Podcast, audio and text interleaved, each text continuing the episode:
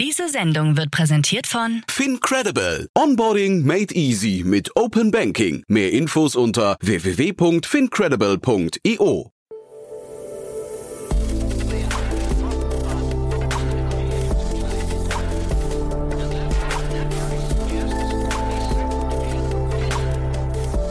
Startup Insider Daily.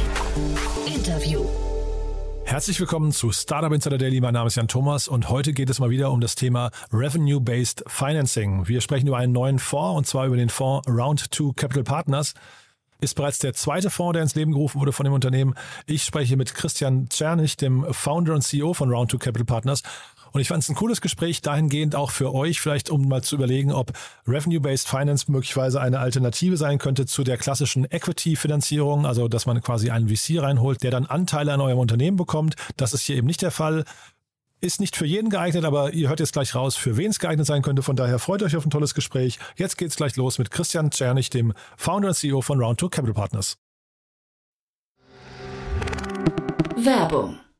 Hi, hier ist Nina aus dem Content-Team von Startup Insider. Vielleicht hast du es ja schon gehört, wir haben endlich neben unserem Hauptkanal Startup Insider nun auch separate Kanäle für unsere verschiedenen Formate eingerichtet. Wenn du zum Beispiel nur unser tägliches Nachrichtenupdate Startup News hören möchtest, kannst du ab jetzt ausschließlich den Startup News Kanal abonnieren. Gleiches gilt für Investments und Exits, Startup Spotlight und alle anderen Formate, die zukünftig kommen werden. Die volle Ladung Startup Insider, also alle Formate, gibt es natürlich weiterhin hier auf dem Hauptkanal. Also, um die einzelnen Kanäle zu abonnieren, besuche jetzt startupinsider.de/slash insider. Wir sehen uns auf deinem Lieblingskanal. Startup Insider Daily. Interview.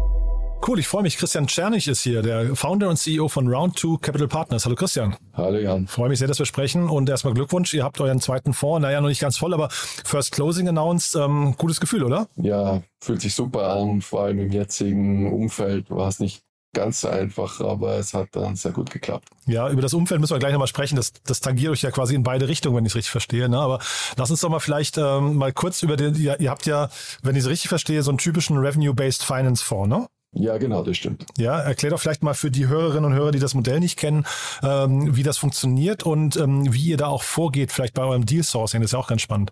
Ja, also was wir machen, ist, wir monetarisieren wiederkehrende Umsätze.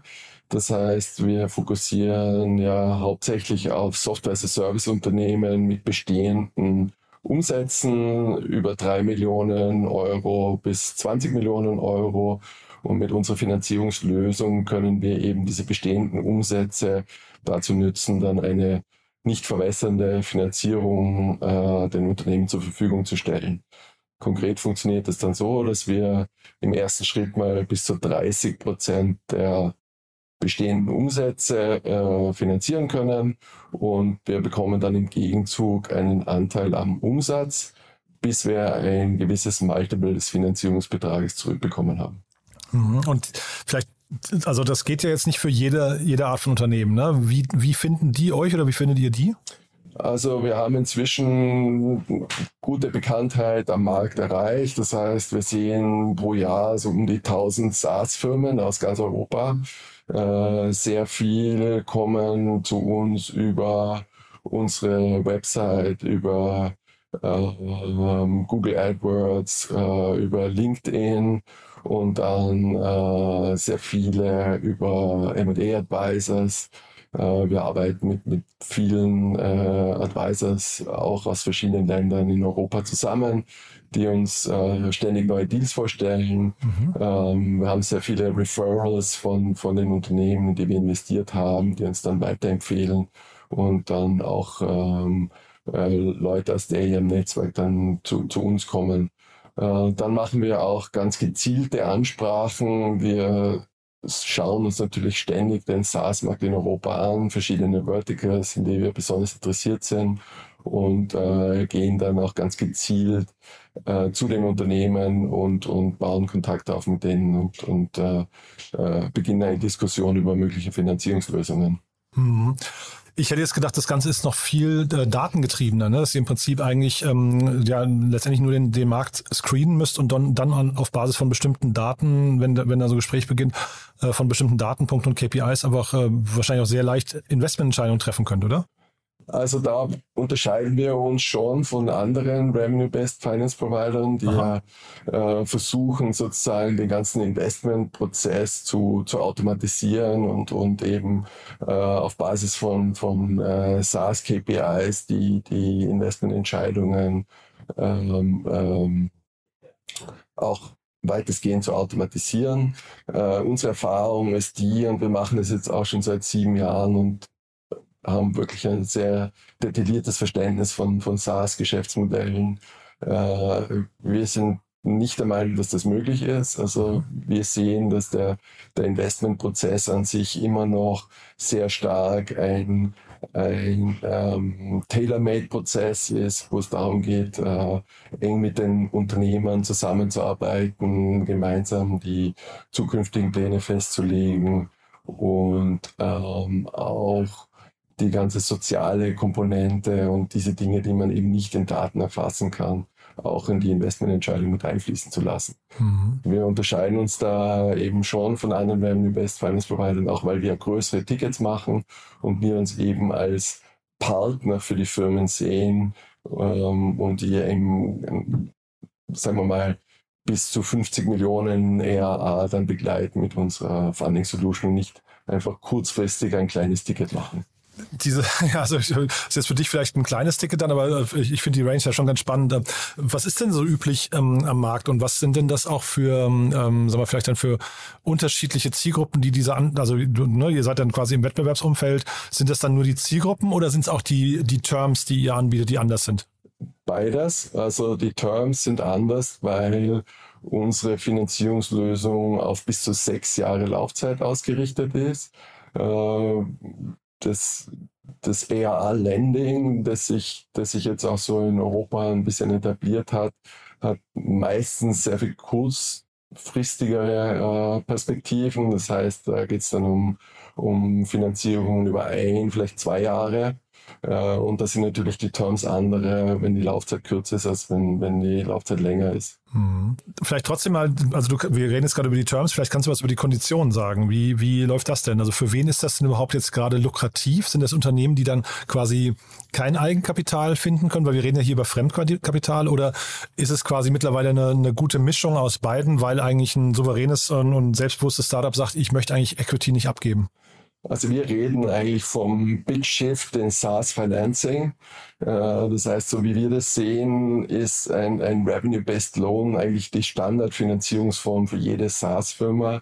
Mhm. Und äh, unser Ziel ist es auch, dass innerhalb der nächsten drei bis maximal fünf Jahre jede SaaS-Firma in Europa auch ein Revenue-Based Loan hat. Also wir sehen es einfach als die Standardfinanzierungslösung und äh, Eigenkapital ist dann eigentlich eher die Ausnahme. Mhm. Das heißt, ähm, es äh, sehr gute SaaS-Unternehmen ähm, sind haben, haben keinen so hohen Kapitalbedarf, wie das vielleicht historisch immer suggeriert wurde, äh, sondern äh, ein, ein ein SaaS-Geschäftsmodell ist eigentlich ein sehr profitables Geschäftsmodell, ist jetzt auch, sagen wir mal, vom Working Capital und vom CapEx eigentlich überschaubare Investitionen benötigt. Das heißt, ähm, man kann äh, ein, ein SaaS-Unternehmen auch mit geringerem Kapitalbedarf aufbauen, als, als es äh, früher eigentlich immer ähm, gedacht wurde. Mhm. Und äh, deswegen äh, sehen wir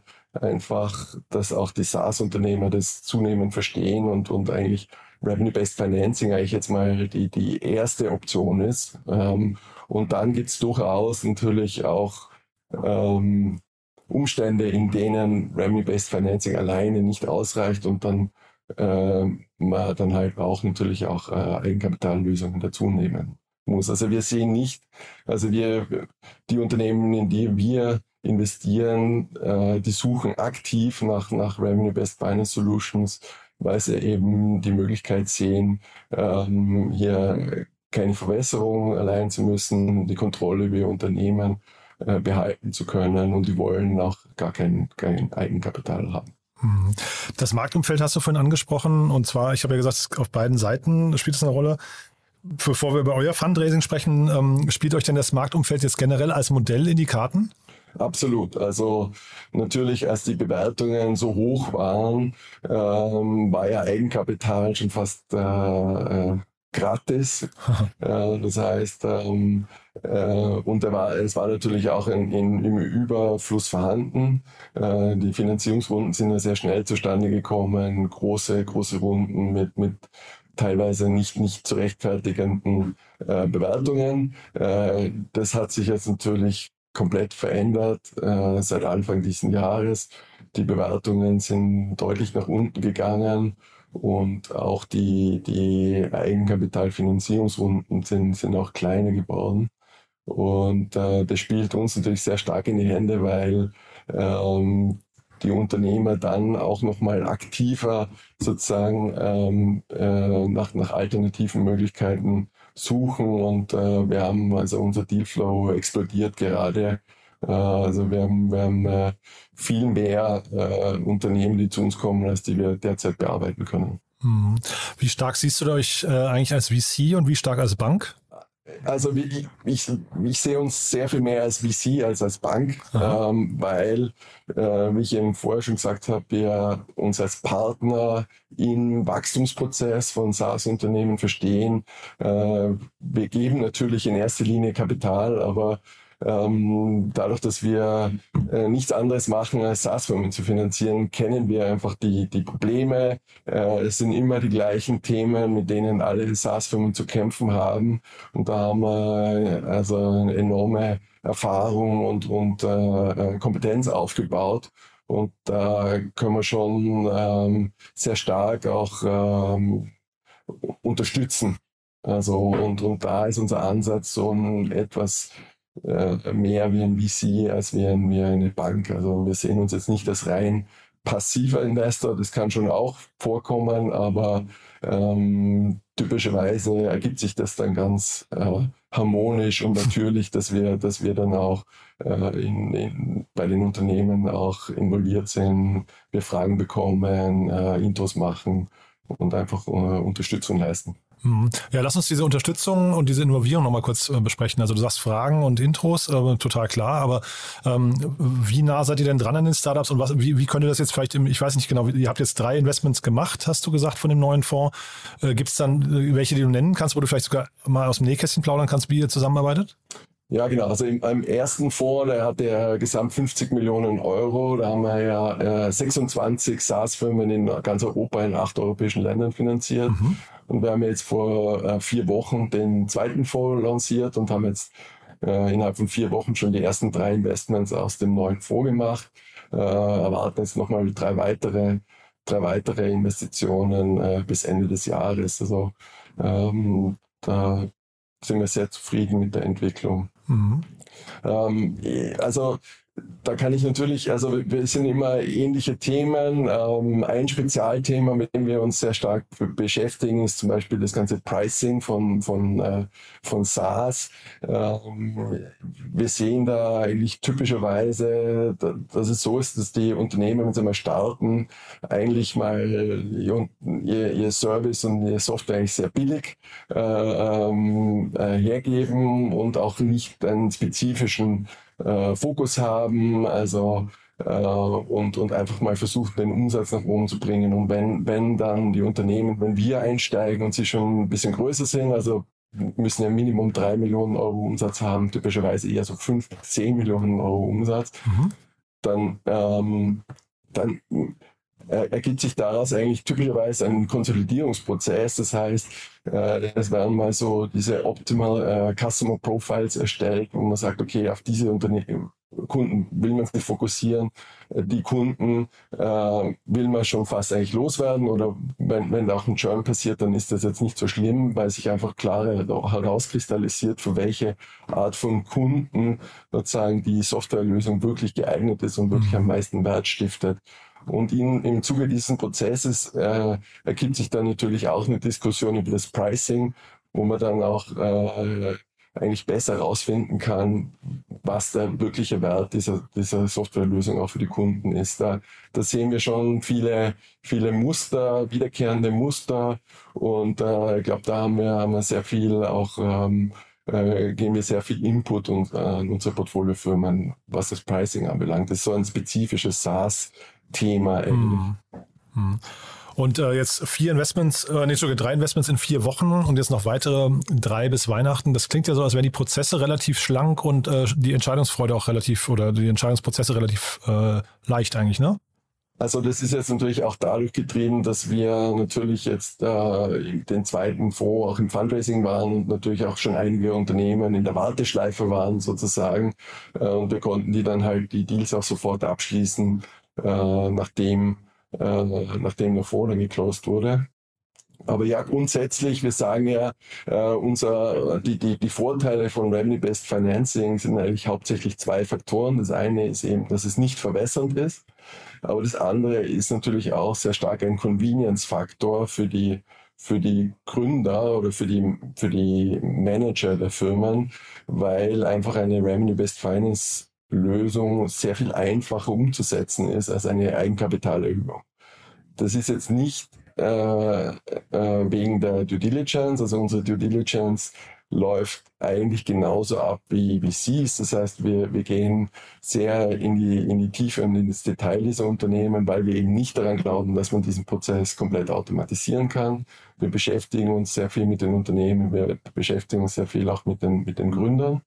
Äh, aber was natürlich deutlich leichter ist, ist einerseits, dass die gesamte Bewertungsdiskussion wegfällt. Das heißt, man muss ja mit den Gründern äh, sich nicht über die Bewertung äh, die Köpfe einschlagen. Mhm. Ähm, vor allem jetzt auch im jetzigen Umfeld natürlich auch eine sehr schwere Diskussion. Das fällt einfach bei einer Revenue Based Finance Solution einfach weg.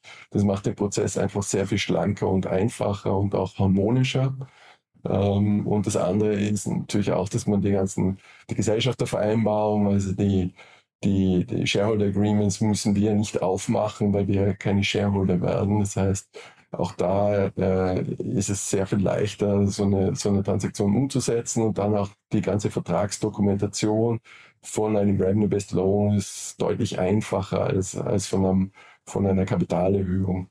Und, und alle diese Faktoren tragen dazu bei, dass ein, ein Revenue-Based Finance eigentlich sehr viel schneller und einfacher umzusetzen ist als, als eine Kapitalerhöhung. Und da, da sehen wir auch schon einen wesentlichen Wert, den wir eben für die Unternehmen stiften, weil wir wollen einfach auch den Unternehmen die Möglichkeit geben, sich mehr auf ihr Geschäft zu konzentrieren und nicht nur auf das Fundraising. Mhm. Auf eurer Website habe ich gesehen, ähm, euer, zum einen euer Portfolio, aber ihr habt auch dort eine, ähm, eine Untergruppe, die heißt Exits. Ähm, da habe ich mich gefragt, warum sind für euch eigentlich Exits so relevant? Also grundsätzlich ist es so, dass wir keine Exits benötigen, weil die, die Finanzierung läuft ja über den Revenue Share bis ein gewisser äh, Cap erreicht ist. Also genau. Also unser Standard Cap ist eben 1,75 mal den Finanzierungsbetrag innerhalb von vier Jahren. Das kann sich dann nochmal auf sechs Jahre verlängern und der Cap erhöht sich dann etwas. Mhm. Oder wenn's, wenn wir auch früher zurückgezahlt werden, dann reduziert sich der Cap auch. Das heißt, grundsätzlich benötigen wir keinen Exit.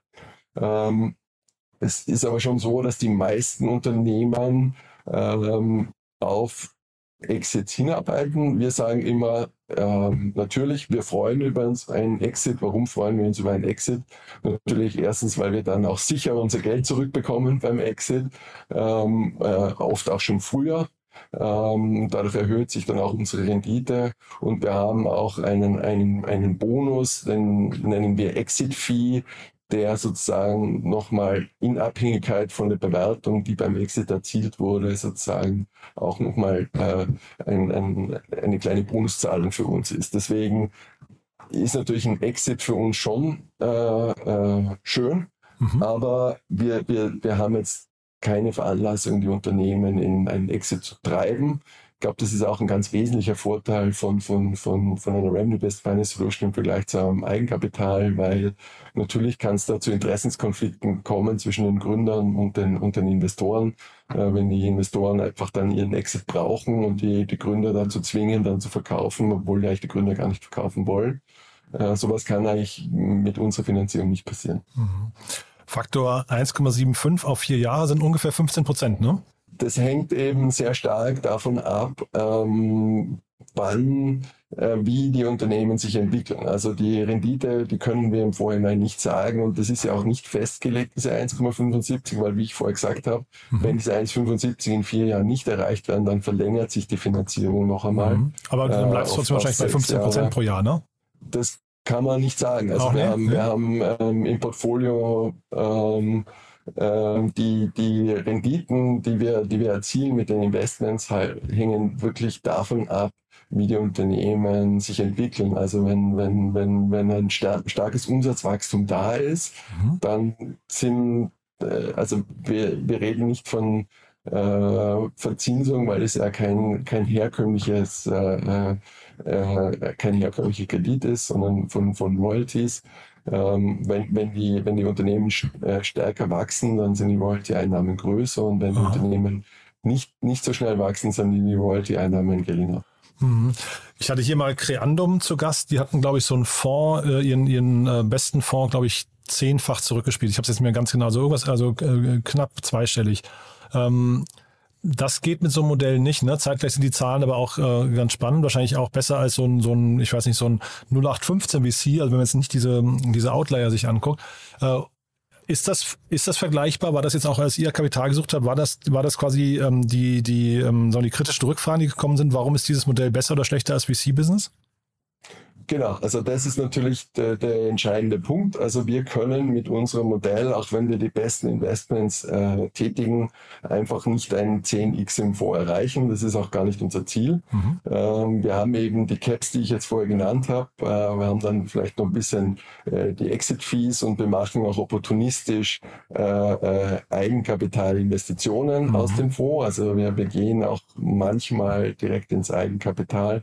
Aber trotzdem ist natürlich die, äh, wenn, man, wenn man als Investor sozusagen äh, in einen Fonds investiert, um ein 10x machen zu können, dann, dann sind wir nicht der, der, der richtige Fonds, ähm, sondern unsere Investoren ähm, sind eigentlich äh, sehr stark davon getrieben, dass das, das, das Risk-Return-Profile äh, bei uns deutlich attraktiver ist als bei, bei, bei anderen Fonds, weil natürlich es gibt, es gibt immer die Outlier, die 10x machen vor, aber es gibt auch sehr viele, die halt dann auch 0,8 machen oder 1,2 oder was.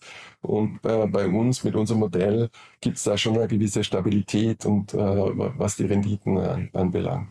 Und das andere ist auch, dass wir ähm, äh, auch äh, laufende Ausschüttungen an unsere Investoren machen. Das heißt, ähm, wir, wir schütten das Geld ja dann auch an unsere Investoren auch äh, sehr schnell wieder aus, mhm. weil wir monatliche Rückflüsse haben über die Umsatzbeteiligungen. Und ähm, so ist das ein, ein, wichtiges Argument für gewisse Investoren, auch eben diese laufenden Cash-Rückflüsse zu haben und nicht äh, acht Jahre oder zehn Jahre auf Rückflüsse warten zu müssen. Mhm. Und diese ähm, sogenannten Limited Partners bei euch, wie hat man sich die vorzustellen? Ähm, also im ersten Fonds hatten wir eigentlich nur äh, High Net Worth Individuals und äh, Family Offices Aha. und wir auch als Gründer waren eigentlich auch ein wesentlicher Investor im im, im ersten Fonds schon. Mhm. Ähm, und äh, jetzt im zweiten Fonds, äh, den wir jetzt in Luxemburg errichtet haben, äh, der richtet sich schon sehr stark auch an institutionelle Investoren. Äh, wir haben ja den Europäischen Investitionsfonds als unseren Kerninvestor im zweiten Fonds. Und äh, neben dem EEF haben wir noch zahlreiche institutionelle Investoren aus Europa und auch aus den USA. Ähm, und äh, neben diesen institutionellen Investoren haben wir äh, wiederum Family Offices aus Europa, insbesondere aus Skandinavien und dem deutschsprachigen Raum. Mhm. Sehr viele der Investoren, die im Einzelfonds investiert waren, sind jetzt auch wieder im zweiten Fonds investiert, was uns natürlich auch sehr freut. Mhm. Und ich hatte gelesen, dass ihr mit eurem ersten Fonds, ähm, das ist ja so ein bisschen wahrscheinlich die Benchmark dann auch oder die Eintrittskarte für den zweiten Fonds, ähm, dass ihr bis dato keine Ausfälle hattet. Ne? Ähm, was ist da eure Geheimnisformel? Ähm, ja, also das stimmt, wir hatten keine Ausfälle. Ähm, natürlich gibt es immer wieder Probleme im, im, Portfolio und es gibt Probleme mit den Unternehmen, ähm, so wie in jedem anderen Portfolio auch. Wiederum wir sind ein, keine Bank. Das heißt, wenn es Probleme gibt, dann sind wir da und wir, wir arbeiten mit den Unternehmen gemeinsam, um Lösungen zu erarbeiten. Mhm. Und das hat sich schon sehr bewährt. Also ähm, wir sind jetzt dann nicht die Investoren, die sich dann zurücklehnen und sagen, ähm, entweder das kommt jetzt oder äh, wir stellen fällig oder sonstige Sachen. Das ist nicht unser Ansatz, sondern wir arbeiten dann gemeinsam mit den Unternehmen. Und da haben wir schon auch bei zahlreichen Unternehmen, Gott sei Dank nicht zu viele, aber natürlich ein paar äh, Problemfälle hat jeder im Portfolio, mit denen dann gemeinsam Lösungen erarbeitet und die jetzt auch wieder in, im sicheren Fahrwasser sind. Cool. Dann ja, vielleicht letzte Frage, wer darf sich bei euch melden? Ähm, proaktiv, macht das Sinn oder findet ihr die Leute eh, die, mit denen ihr ins Gespräch kommen wollt? Na, natürlich. Also wir, äh, wir unsere, unsere, unsere Ziel-Audiences sind ja natürlich äh, einerseits SaaS-Unternehmer oder SaaS-Unternehmen äh, aus ganz Europa ähm, mit eben Umsätzen über drei Millionen Euro. Mm, das das ist natürlich immer ein, ein, schöner Tag, wenn wir einen neuen SaaS-Unternehmer kennenlernen, der, der in dieses Profil reinpasst. Äh, dann äh, richten wir uns natürlich ständig an Investoren, eben Family Offices, institutionelle Investoren ähm, aus Europa und den USA. Und äh, dann sind natürlich für uns die ganzen Intermediäre, insbesondere äh, M&A-Advisor, natürlich sehr wichtig. Äh, wir, ich glaube, was, was sich jetzt so die letzten Jahre entwickelt hat, ist eben, dass Revenue-Based Financing eigentlich auch eine neue Kategorie wird, wo eben auch M&A-Advisor aktiv nach Revenue-Based Finance Solutions suchen und äh, ähm, oder eben auch beginnen, das ihren Klienten vorzuschlagen als alternative Finanzierungslösung. Und das ist natürlich auch sehr, sehr spannend äh, für uns mit, mit, mit, mit, mit äh, äh, diesen Intermediären in Kontakt zu kommen. Super, Christian. Du, dann drücke ich die Daumen, dass es so weitergeht, auch für das ähm, quasi für das, wie sagt man, Second Closing dann. Ne? Ähm, und ähm, ich würde sagen, wir bleiben in Kontakt. Wenn es bei euch große Neuigkeiten gibt, sag gerne Bescheid, ja? Alles klar. Vielen Dank für das Gespräch. Hat mich Ebenso. sehr gefreut. Cool. Danke dir, ne? Bis dann. Ciao. Danke. Tschüss. Werbung. Hi, hier ist Paul, Product Manager bei Startup Insider. Willst du wissen, welche Startups aus Hamburg, Mannheim oder vielleicht auch Bielefeld sich mit künstlicher Intelligenz beschäftigen? Oder wie zum Beispiel das Portfolio von Earlybird oder HV Capital aussieht? Entdecke all das und noch viel mehr auf unserer Plattform. Kostenlos und ohne Begrenzungen. Unsere Datenbank umfasst über 20.000 Profile aller relevanten Startups, Investoren und Personen, die darauf warten, von dir entdeckt zu werden. Also, wenn ich dein Interesse geweckt habe, schau einfach mal auf unserer Plattform vorbei unter startupinsider.de/slash insider. Startup Insider Daily, der tägliche Nachrichtenpodcast der deutschen Startup-Szene.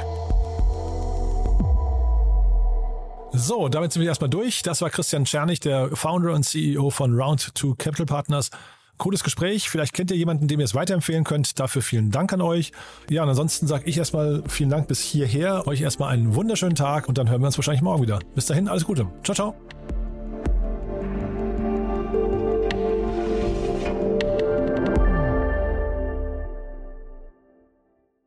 Diese Sendung wurde präsentiert von Fincredible. Onboarding made easy mit Open Banking. Mehr Infos unter www.fincredible.io.